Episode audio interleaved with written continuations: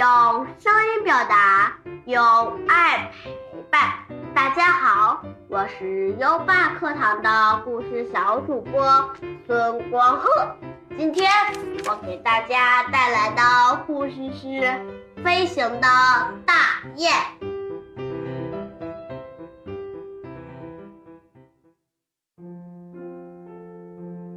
秋天来了。大雁要飞到南方去了，它们排成好看的人字，在天空飞呀飞。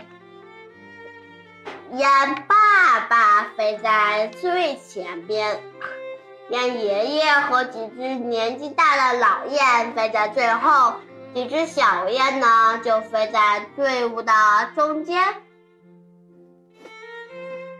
念爷爷边飞边嘱咐几个淘气的小家伙：“不要离开队伍。”可是有一只调皮的小雁偏偏不听话。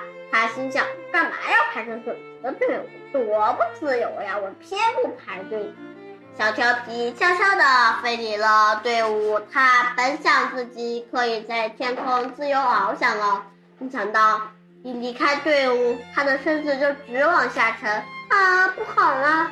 他使劲地扑棱着翅膀，吓得身子直发抖。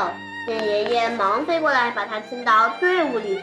雁爷爷对小调皮说：“我们排起队飞行，前面大雁的翅膀扑扇的气流可以把后面的大雁的身体往上拖，飞起来就省力多了。”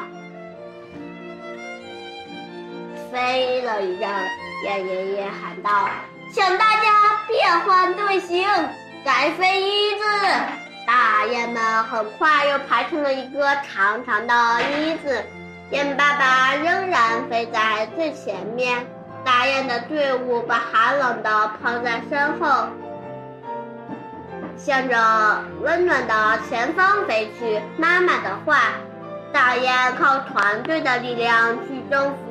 飞行路上的山山水水，年复一年，从未动摇或改变过。如果我们同大雁一样服从领导，团结合作，我们就能紧随原有的队列，达到我们想要的、想要到达的任何地点。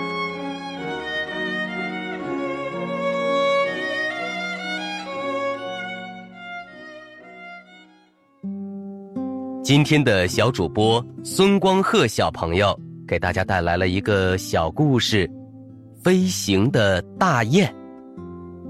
这个故事告诉我们，团结能够壮大力量，挑战完成看似不可能的任务。